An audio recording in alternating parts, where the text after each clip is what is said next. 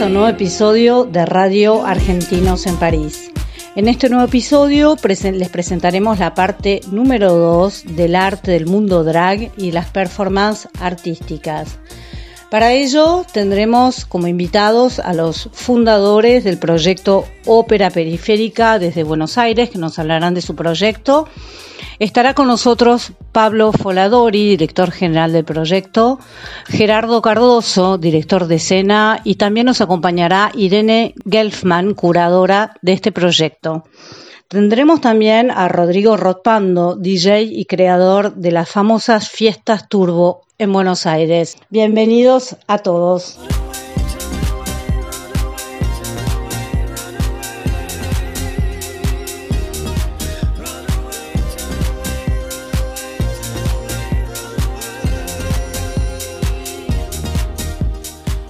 Bueno, ahora nos encontramos con Rodrigo Rotpando, DJ de Buenos Aires. Hola Rodrigo, ¿cómo estás? Hola, ¿cómo estás? Bueno, ¿cómo fue que empezó toda, toda tu pasión por, primero por la música y cuáles fueron las primeras fiestas que empezaste a trabajar como DJ? Bueno, yo soy una mostra ya de 38 años y cuando arranqué tendría 18. Al principio como un hobby y organizaba fiestas, este, en ese momento era una movida que se llamaba queer punk, que era como, este, que tenía que ver con la deconstrucción del género y las sexualidades, y este, con armar espacios alternativos con, música en ese momento de electroclash, y, y así arranqué.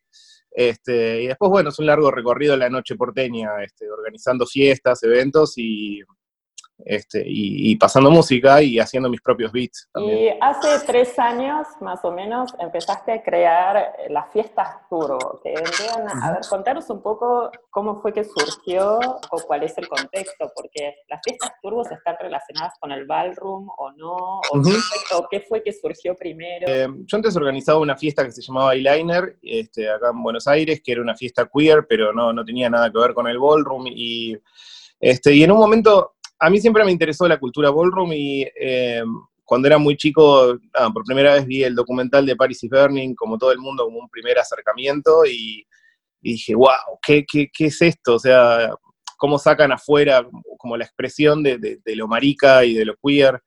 eh, desde un lugar este, lúdico, pero al mismo tiempo como de parodia de la competencia y demás. Entonces, este, al principio surgió como, como un juego, o sea, yo venía laburando haciendo otras fiestas, pero decidí armar este proyecto que tenía que ver con el Vogue, eh, antes de conocer a ninguna boguera, porque acá casi no había este, movida. Entonces, Claro. eh, la primera fiesta que hice fue un desastre, vinieron, no sé, 40, 50 personas, este, y, este, y nada, estábamos entre amigos, pero el, el objetivo de la fiesta era poder liberarse a través del baile y del cuerpo. El, el lema de la Claro. fiesta es bailar libera, entonces montábamos este, como rondas y una especie de runway improvisada, tomando de la cultura ballroom el tema de la runway, que es como el espacio como para poder este, digamos, hacer el Vogue y, bailar y demás. Y bueno, y así empezamos, muy rudimentario todo, y fue creciendo la fiesta y cada vez empezó a acercar más gente y, y empecé a conocer a gente que se toma muy en serio la cultura ballroom y que la investiga y que aprende a bailar y la fiesta en realidad es, una fusión entre un ballroom y una, una, fiesta clásica de acá de Buenos Aires. Entonces, eh, también hemos hecho ballrooms este, que son un balls que son aparte y que tienen una forma más cercana a un ball tradicional, digamos.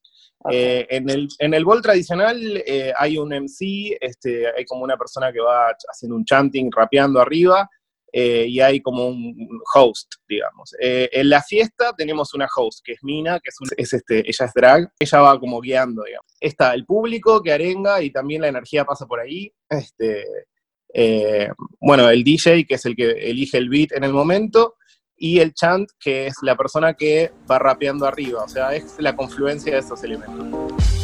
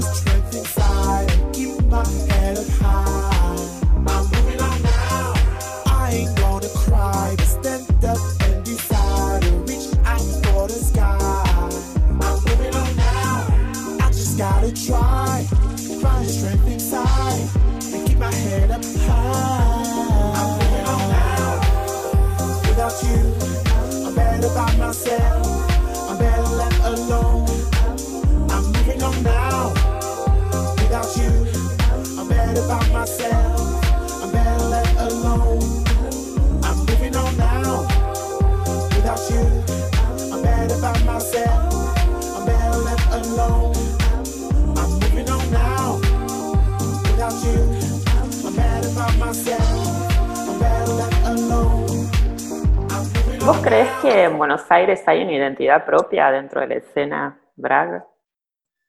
Sí, sí, absolutamente. De hecho, bueno, hay muchos debates en todo este tiempo sobre qué es apropiación cultural y qué es la identidad y demás. A veces, eh, y bueno, hay como un debate muy acalorado respecto de eso, ¿no? Este, a ver, qué es la identidad este, original o qué, es este, algo que viene de otro lado. Eh, para mí, todo es una fusión y toda cultura tiene algo que tiene que ver con, con, este, con un sincretismo. Este, y nuestra identidad tiene que ver con cómo vivimos acá en Sudamérica, con cómo subsistimos, con cómo se desarrollan nuestras identidades disidentes.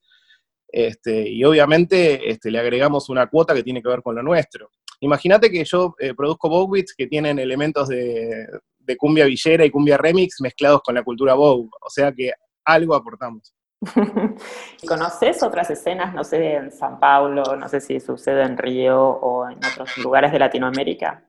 Tengo más vínculo con la escena mexicana. De hecho, este año me invitaron a, a un evento muy grande que hicieron en el Chopo de México, que es un museo este, de las culturas este, urbanas, este, y donde hubo una, muestra sobre la cultura ballroom en México y del mundo, y había gente de la cultura de, de Nueva York, este, y había gente de Chile también, este, este, y claro, y de, México, que hay, por todo México hay cultura ballroom, así que había gente de todos lados. Este, y en Brasil hay una escena que es bastante fuerte, pero no tengo mucho vínculo. Y ahora con esto de la cuarentena, porque estuve viendo que las fiestas turbo, eh, o ahora el 17, el 17 de julio, no, el 18 de julio habías hecho una fiesta virtual. ¿Cómo es que funciona una fiesta virtual de una fiesta turbo? No sé. es medio, no sé. Vos, vos me lo preguntás y yo me lo pregunto a mí mismo todo el tiempo. Porque en realidad eh, es, es, muy distinto y es, y es, distinto. Es una forma de sobrevivir a la, a pandemia y también para poder expresarnos porque es muy agobiante. Imagínate que eh, para nosotros es una forma de vida, la, noche, el ballroom, este, la fiesta y, y, tiene que ver con nuestra identidad, tipo necesitamos salir a, a poder mostrear y a poder este, bailar y a performear. Eh, entonces, nada, nos inventamos nuestras pequeñas herramientas para poder seguir haciéndolo eh, a pesar del aislamiento y el encierro. Uno de, los, de los chicos que, participan de, Turbo normalmente, por ejemplo, hace un, entrenamiento de ball, de ballroom, de cultura ballroom este, los domingos, por ejemplo, eh, por, por, Zoom. Y la fiesta Turbo que hicimos, este, fue, invitamos a, a Gintronic, que es este, un dúo de house music de acá de Buenos Aires muy bueno, que siempre viene a las fiestas a, pinchar, eh, a Triana de Internacional Bailable, que también es, este, es una, genia este, también de la escena, y, bueno, y Mina performió, y bueno, y montamos una fiesta por Mixcloud, este, con los sets, y la gente podía bailar desde su casa, básicamente. A mí me agarró todo esto en estando en, México, este, en, esta, en esto me habían invitado y, me, quedé varado ahí y como que fue bastante fuerte para mí, entonces como que frené un poco la producción de la fiesta, pero ahora lo que estoy haciendo es, eh, es producir música, estoy desarrollando mis beats, estoy como bajando un poco este, la experiencia de la noche a música mía, digamos. Eh, eso es lo que estoy haciendo yo. Después el resto de los chicos este, dan clases este, online eh, y tratan de sobrellevar la, la, cuarentena de esa forma. Obvio que estamos esperando todos este, que de a poco vaya bajando esto para poder este, volver a juntarnos, pero siempre tiene que ser algo seguro, porque este, por más ganas que tengamos, si, si propagamos el virus va a ser algo pésimo. Ah, algo que nos aconsejes o quizás nuevos bits, no sé, dónde se pueden escuchar. Eh, mis beats, este, los, mira, justamente dentro de dos semanas este, los voy a lanzar en, las plataformas, en Spotify y demás, porque este, ahora hay algo en SoundCloud, pero, pero no suena muy bien. Eh, si tengo que recomendar música para boguear, hay una lista eh, de fiestas turbo en Spotify, donde tienen una, selección de música house y también hay bow beats para, para poder boguear. Y después, bueno, te puedo recomendar un montón de, de clásicos y eh, vos, si estás en Francia, este, les recomiendo que escuchen este, a Kid Ismail, que hace una música que es fantástica, o Lazy Flow, que es eh, también muy genio y hace una fusión de, eh, de Bowbeat con... Porque la historia del Bowbeat es, es interesante, ¿no? Viene como del, de la música house, pero tiene una métrica propia, que es medio parecida a la del reggaetón en un punto, y este chico la mezcla con funk brasilero, por ejemplo. Ah, mira. Este, así que nada, les recomiendo eso para pasar la cuarentena bailando.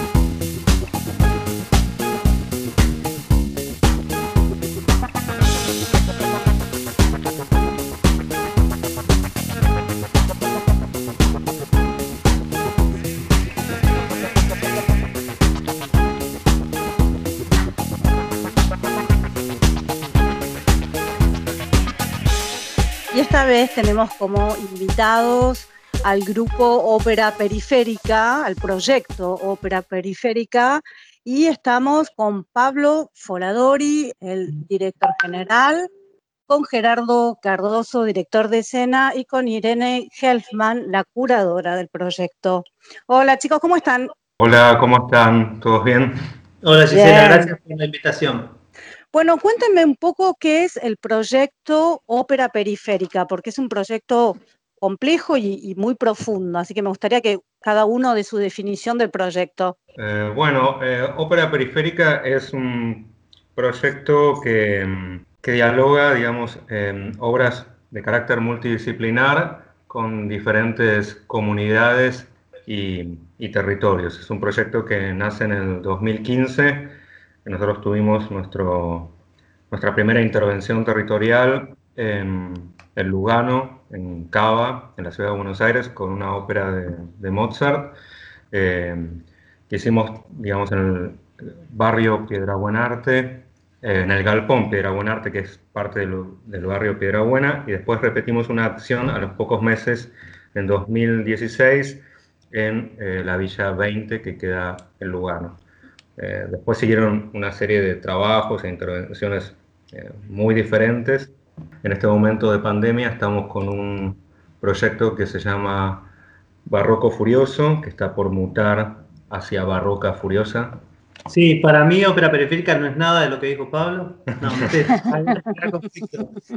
no eh, como todo encuentro, eh, digo, es, es un encuentro, para mí ópera periférica yo me sumé después del proyecto, de este proyecto que cuenta Pablo, un tiempo después del recorrido, y como todo encuentro de artistas, cada uno viene de un campo del arte distinto, y como todo encuentro y como todo proyecto va mutando hacia diferentes lugares me parece que, el punto en común de todos los proyectos es el diálogo interdisciplinario eh, y el diálogo, el cruce entre comunidades y territorios. Eh, y que a medida que nos vamos encontrando con diferentes eh, sectores del arte, vamos dialogando y vamos inclusive repensando procedimientos de, de, construcción de obra o procedimientos de encuentro, procedimientos de diálogo, de cruces, de tensiones y también eso dialogado con los propios intereses de cada uno como artista y en dónde está cada uno eh, en, cada paso de, esos proyectos. Es difícil eh, determinar algo cerrado o, eh, en cuanto a, qué es, porque me parece que como organismo vivo,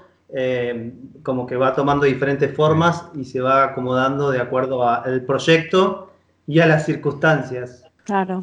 Eh, yo fui la última que se incorporó y coincido totalmente con todo lo, que dijeron y creo que justamente la riqueza que tiene el proyecto es que es un, eh, se caracteriza por la hibridez y por la constante mutuación y donde hay una gran polifonía donde cada uno habla desde su lugar, pero siempre permitiendo el diálogo y el crecimiento ¿no? de, los proyectos desde, desde, ese lugar y creo que eso es súper valorable eh, desde el territorio, no también desde donde estamos hablando, eh, permitirnos estos, estos cruces entre las disciplinas. ¿Y cómo nace esta idea de territorio, ópera, integración, género? ¿De qué, ¿Cuál es la semilla que crece y que cuándo se les ocurrió todo esto? Em, ¿Cuál fue el principio? Bueno, creo que tiene que ver un poco con que una de, una parte de mi formación está vinculada a la música más académica y a la ópera y al teatro, y a partir de ahí el proyecto comenzó a vincular eh, óperas con, con, territorios, sobre todo territorios que no, y comunidades que no se asocian fácilmente a la ópera, que se entiende generalmente como un objeto más de élite. También eh, en ese momento del proyecto empezamos a pensar a, la ópera que, está asociada con, bueno, como un eh, producto europeo, a pensarlo desde, desde el sur ¿no? y desde nuestro lugar eh, latinoamericano. Lo que pasa que después el proyecto, digamos, dejó de ser un proyecto exclusivamente de ópera para también tener como fuertes diálogos y cruces con, con artistas eh, contemporáneos y con el arte contemporáneo. Creo que las premisas más fuertes son premisas eh, o prácticas performáticas sobre todo eh, escénicas y musicales, eh, y todas vinculadas a, un pensamiento del arte contemporáneo desde nuestro lugar de artistas latinoamericanos. Yo creo que es súper interesante pensar el, el, territorio ¿no? desde la disciplina artística y ver justamente cómo a partir del arte es una, eh, es una, gran, es una gran herramienta ¿no? de transformación y de, también de, denuncia de, ciertos, de ciertas falencias que hay en otras áreas de, la vida, ¿no? Me parece interesante esta, esta unión que hay entre el arte, el arte y la praxis vital y cómo cada territorio y cada lugar eh, donde surge un, objeto artístico, ya sea un performático, un cuadro, una obra de teatro, una ópera, se va a ver eh, totalmente influenciado por, por el lugar ¿no? donde surge. Eh, como dice Pablo, también es, interesante tomar eh, ciertas disciplinas como la ópera que son más reticentes al cambio, ¿no? Y tal vez ayornarlas y traerlas a ciertas estructuras o a ciertos pensamientos del siglo XXI y, y poner en jaque ciertas tradiciones. Me parece que es fundamental.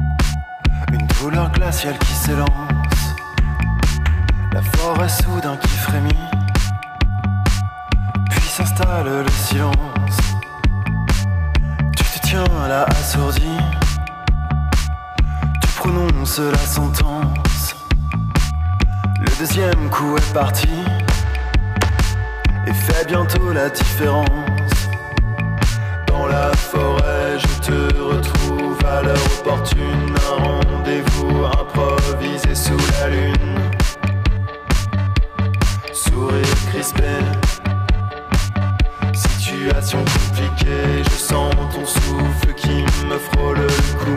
Un pistolet chargé me caresse la joue. Tu me dis cette fois c'est moi qui joue. Dans la forêt, la première détonation résonne. Un coup de feu, puis de mon corps qui frissonne.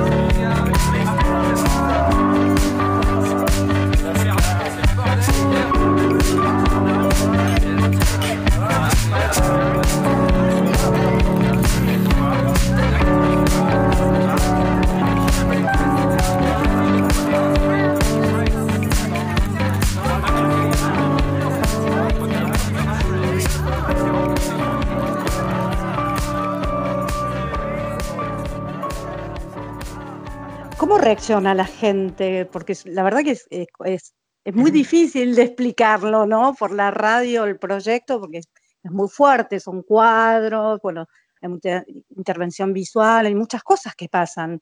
¿Cómo reacciona la gente? ¿Eso influye en su obra?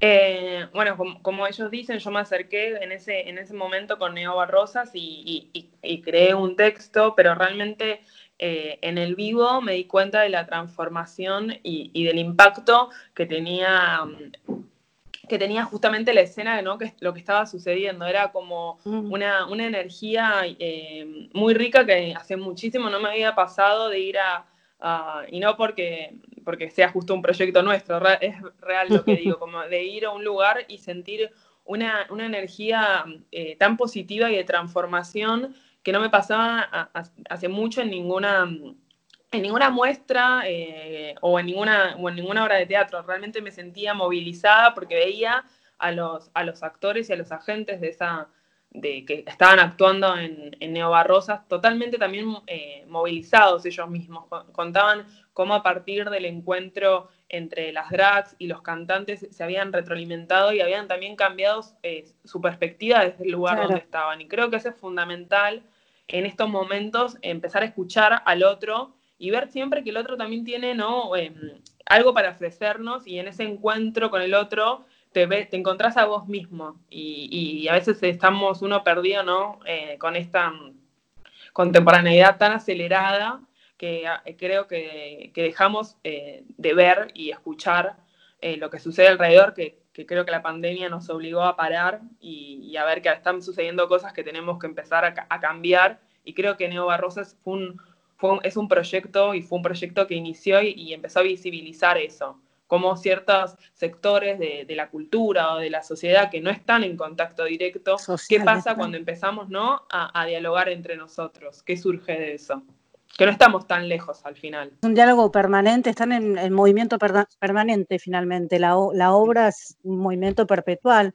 ¿Cómo, ¿Cómo, se les ocurrió ir a villas o a canchas de fútbol o a plazas para presentar, bueno, plazas es un poco más común en Buenos Aires, pero, o, en trenes, mover todo esto, ¿no? Esta, esta dimensión de territorio es interesantísima. Mm, digamos, luego de pasar por, un, eh, por el Instituto del, Colón, en la formación de, de eh, me, veía al objeto muy cerrado sobre sí mismo, ¿no? Con, mm. un problema de, endogamia que, creo que, hay que darle algún tipo de respuesta. Y en esa búsqueda de, respuestas eh, me pareció que, había que desterritorializar un poco eh, la ópera.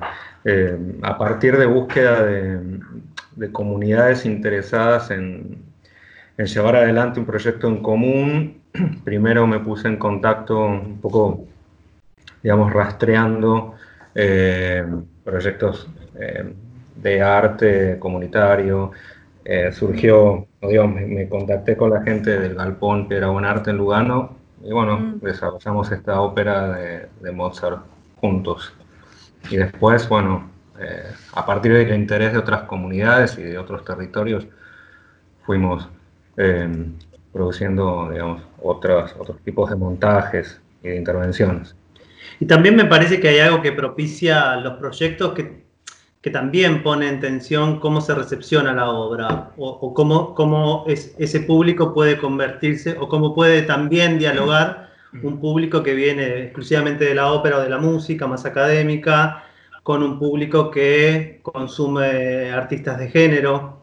Entonces me mm. parece que también eh, cierta búsqueda de cómo se recepciona eso, también dialogan entre ellos. Me parece que había algo del, público de Nueva Rosas que venía del lado de la ópera, que, bueno, que había, dentro del público había participantes que también venían dragueados, por ejemplo, o las comunidades que propiciaba la espacialidad estaba lejos de una butaca terciopelada y con un telón de fondo acogedor, digamos. Sí, es un espectador totalmente activo, ¿no? ¿no? es un espectador pasivo que, está que, tiene una recepción de la obra finalizada, sino que es necesario su participación y que es también hace un cambio en el, en el, objeto artístico. ¿Cuáles son los planes? ¿Cómo están viviendo eh, la pandemia en estos momentos? Porque me imagino que la creación no para, que ustedes siguen, siguen creando, ¿no? ¿Cómo, lo, cómo, ¿Cómo están viviendo todo este momento tan especial? Digamos que tuvimos que... De una manera especial. Sí, tuvimos que, reestructurar algunos proyectos que, que teníamos eh, sobre todo de, performance con, bueno, donde hay que poner el cuerpo con, con público y bueno, eso no se puede hacer eh, y hay que encontrar otras, otras lógicas. La verdad que teníamos un montón de proyectos para este 2020 que no están ocurriendo, pero sí está ocurriendo un proyecto puntual, que, que, es ahora Barroco Furioso y Barroca Furiosa. Sí, un poco lo que nos, como dice Pablo, lo que nos pasó es que esto nos, nos obligó a repensar la, la, recepción de, ¿no? del producto que uno terminaba eh, creando y, y, a su vez eso también nos hizo pensar en los diferentes sentidos que hay cuando uno se acerca a un objeto artístico, que no solamente no está el, el sentido del cuerpo vivo, sino que hay otros y que también es interesante empezar a a, utilizarlos ¿no? y, a, exponerlos. Eh, Barroco Furioso surgió eh, en, un, en, un, cruce que empezamos a tratar justamente de hacer de disciplinas que no suelen estar en contacto del todo, ¿no? Y, y, fue a partir del arte contemporáneo, ¿no? Artistas contemporáneos con eh, artistas drags, que, y son justamente dos mundos que en sí tienen muchísimo que ver, ¿no? Porque justamente los drags son, están todo el tiempo realizando Em, performance eh, y, siendo una construcción ¿no? de un show artista. Eh, y, nos parecía que desde, al menos acá en Buenos, en Buenos Aires, más que nada, ¿no? en, el, en, el, en el ámbito del arte contemporáneo, no, estaban del todo, no están del todo aceptados y visibilizados su trabajo, suele eh, estar asociado más al universo de la noche a veces, ¿no? Y, y con una mirada quizás peyorativa. Entonces a nosotros nos parecía que era interesante acercar esos dos mundos que tienen muchísimas similitudes y ver eh, cómo el trabajo entre los dos otra vez generaba un nuevo, una nueva ¿no? dimensión eh, discursiva y también una nueva dimensión para, para valorativa, ¿no? Y, mostrar esas voces que a veces están ocultadas. Evolutiva. claro. Y un poco, bueno, ahí generó, empezamos a pensar las parejas, que eso fue bastante eh, divertido desde, también desde lo curatorial, ¿no? Pensar que, mm. bueno, ¿qué, qué artista podía funcionar con qué, con qué artista de género y por qué, y, ver cómo ellos, eh, ¿no? Porque ahí también es como una cuestión eh, bien de, de, la dinámica o de las búsquedas estéticas y, y, ver si funcionaban o no. Y ahí fue que empezamos, bueno, armamos cinco parejas, que además se sumaron en esas parejas un artista sonoro, para entre ellos empezar a transformar un archivo que estaba quieto, inmóvil, de música mm. barroca y transformarlo ¿no? en un archivo vivo. Entonces al final también terminamos como dragueando eh, el mm. archivo eh, que, estaba justamente ¿no? Eh, sin ser tocado, ¿no? inmutable al cambio. Y realmente ya, bueno, las parejas están funcionando muy bien. Eh, a pesar de no, de, no conocerse quizás eh, físicamente, ya se conocían a través ¿no? de las redes sociales. También eso nos habla de cómo es la contemporaneidad hoy, los, lugares de contacto que tienen, que tienen los artistas a veces es virtual. Y, ahora están justamente, y vemos cómo cada uno eligió un tema eh, y cómo cada, cada, cada grupo está poniendo en ese tema su mirada y transformándolo y, creemos que justamente eso es la riqueza que tiene esto, ¿no? Es la transformación y de, y, de la constante mutuación de un archivo y de, un archivo que estaba eh, fijo, eh, quieto, se transforma en algo más, eh, surge un poco de ahí. Y después, justamente como te decía Pablo, es algo que estamos, si bien en, una situación de pandemia, todo el tiempo pensando cómo esto puede ir avanzando y creemos como justamente como Neo Barrosas quizás fue un primer capítulo, eh, Barroco Furioso sería un segundo y ahora estamos viendo, bueno, si está todo cambia, eh, el, archivo se draguea, que también se draguea el nombre y ahí apareció esta idea de Barroca Furiosa, ¿no? Y de, bueno, eh, justamente visibilizar otro, otro, otro cuerpo y otro, y otro género que quizás en el mundo de la ópera justamente que estábamos trabajando no estaba, no estaba del todo latente y visibilizado.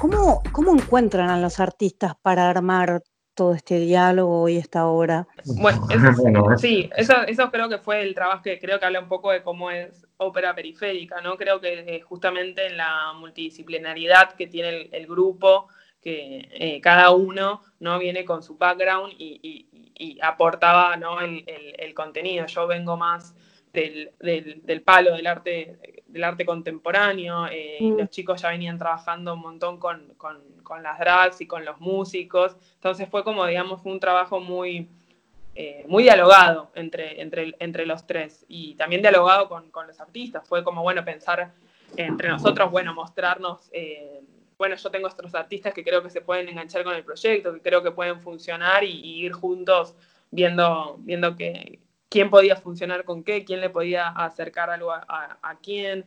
Son realmente artistas todos, ¿no? Los, músicos, los drags, los artistas mm. sonoros, que tienen un recorrido, que tienen eh, una, trayectoria, o sea que realmente estamos contentos de que se hayan enganchado y estén tan entusiasmados con el proyecto, porque eh, no es que necesitan, necesitan el proyecto, ¿no? Es justamente creen en él y están y eso es algo que a nosotros nos motiva bastante. Sí, además para nosotros es importante, aunque llevó más tiempo, pero siempre eh, respetar esta, la organicidad, ¿no? A la idea a la hora de formar eh, esos grupos de trabajo entre la drag y el artista y sí, los artistas contemporáneos y también a, a, esos grupos que el archivo barroco le, pasábamos, digamos, eh, es todo un trabajo, si, que, si se quiere, arácnido, eh, mm.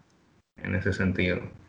Y lo que tiene de particular también el proyecto, que también fue mutando, porque en, una primera instancia fue pensado para hacerlo presencial y después fue readaptado a, la virtualidad y, esa dinámica de adaptarlo, que también les permite por ahí a, los que nos están escuchando poner la imagen a eso, eh, en la plataforma de, Instagram de, Ópera Periférica.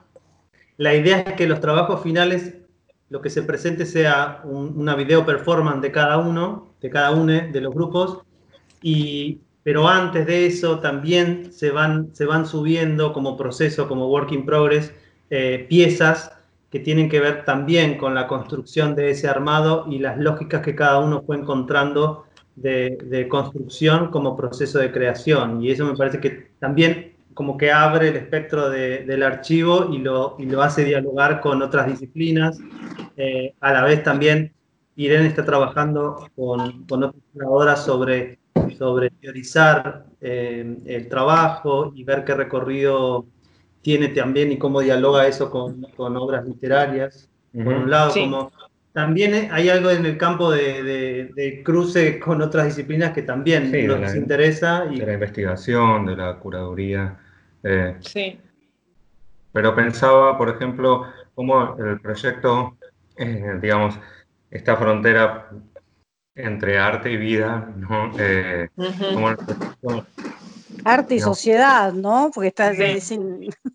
Pero está siempre, no, no, hay esa decisión, por suerte, ¿no? Y, que siempre cada proyecto está, es, es, muy sensible a las contingencias.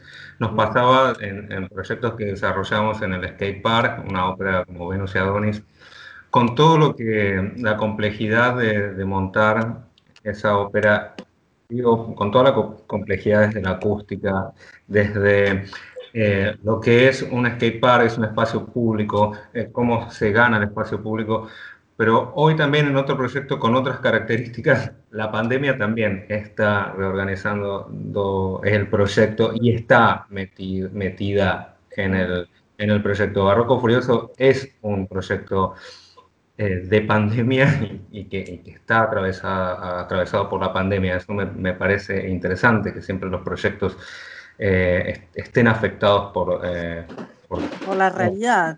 Sí.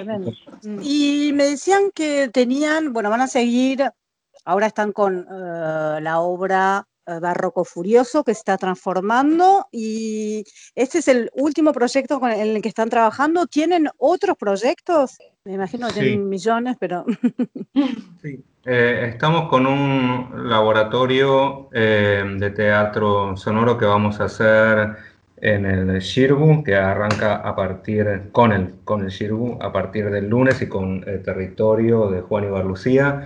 Y también eh, estamos por empezar otro proyecto que se llama Guachas y Letradas, que investiga un poco la performatividad de corporalidades drags y trans en diálogo con ciertos discursos y ciertos textos que determinaron un determinado cuerpo nacional y un Estado nacional en el siglo XIX para, para Argentina, ¿no? ¿Por qué el título Guachas y Letreadas? un, poco, un poco juega con los gauchos y letrados, ¿no? Mm.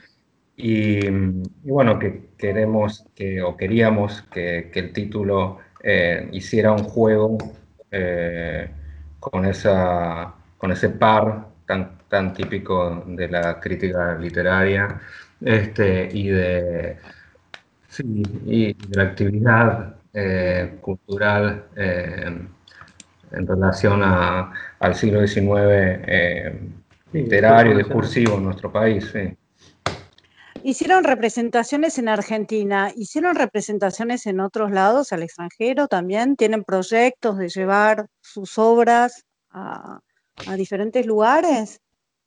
Yo estuve en el 2017 desarrollando un proyecto de, ópera en Río de Janeiro, en una favela, eh, que finalmente, por cuestiones eh, de seguridad, eh, en el 2017 se empezó a complicar en, en Río de Janeiro y tuve que que dejar el proyecto, en algún momento me, gustaría retomarlo.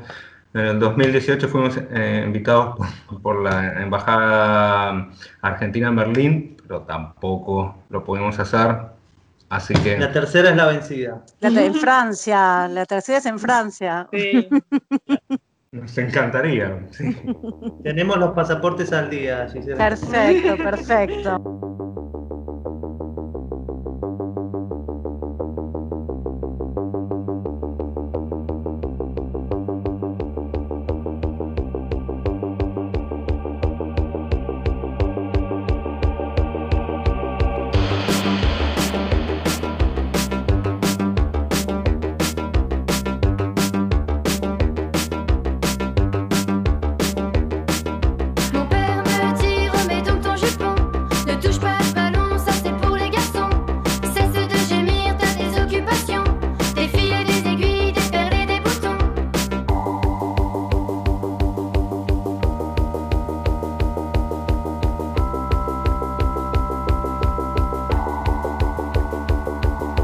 moi j'aimerais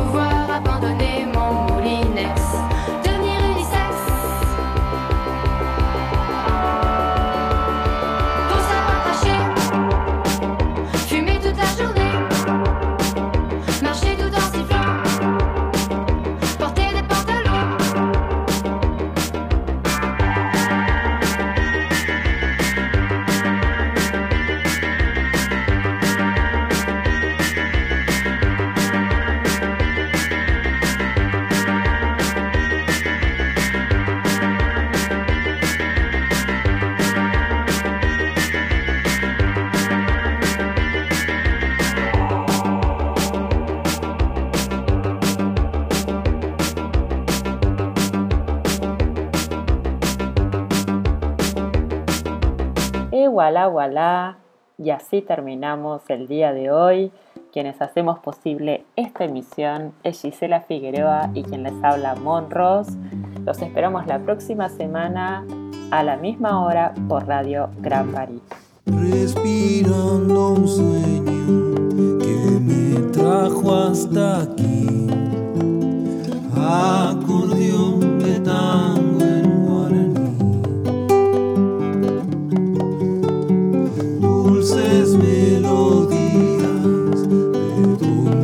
yo nací y no sé si estoy llegando, ya me fui.